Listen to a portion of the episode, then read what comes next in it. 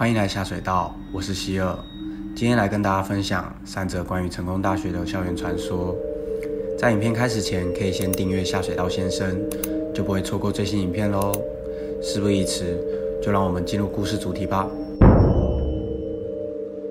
例行校区的前身是日本的军事医院，二战后交由国军接手，现今成为成大文学系系馆。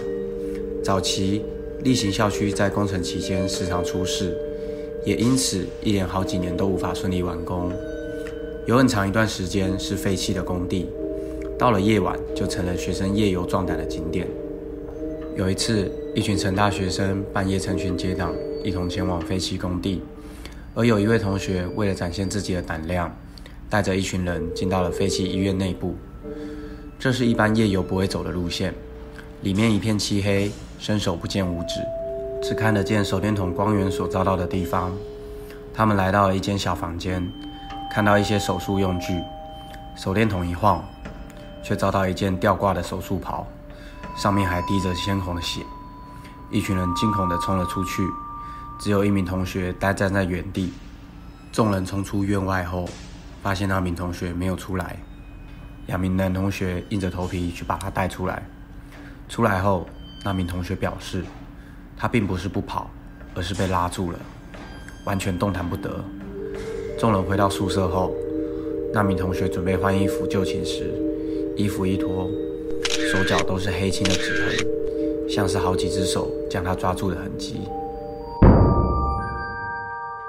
在成大里有两栋格外特别的人字形建筑物，分别是光复一社与二社。两栋宿舍紧紧相依，据说以前这块地是当年日治时期的刑场，因此在上面盖了两栋人字形的男生宿舍。利用风水与阳气镇住旗下的冤魂，而穿墙人事件就发生在二十多年前的某一晚，在光复一社的十楼，同学们几乎都在房里读书或是上网。宿舍内的寝室是整排相连在一起的。那天晚上，有一个人形白影从离电梯最远的房间开始，一路用跑的方式穿越了整排宿舍。同学们纷纷跑出房外，并问着对方。你看到了吗？所有人吓得不敢回寝室睡觉。最后，学校请了道士来驱邪，才没有再看到穿墙人的出现。据说，穿墙人是不久前自杀的学长，回来宿舍探望学弟。地点发生在穿墙人旁的光复二社。约莫十几年前，有名学生从宿舍顶楼一跃而下，想要结束生命。头部却在中途卡到电线，失手分离，而头部就掉进了一楼一间窗户没关的寝室。寝室内的同学吓得大叫，校方为此将房间封了一年。一年后重新开放，有一群不知情的新生住了进来。刚开学的日子，宿舍里的大伙感情都不错，也会跟左邻右舍串串门子。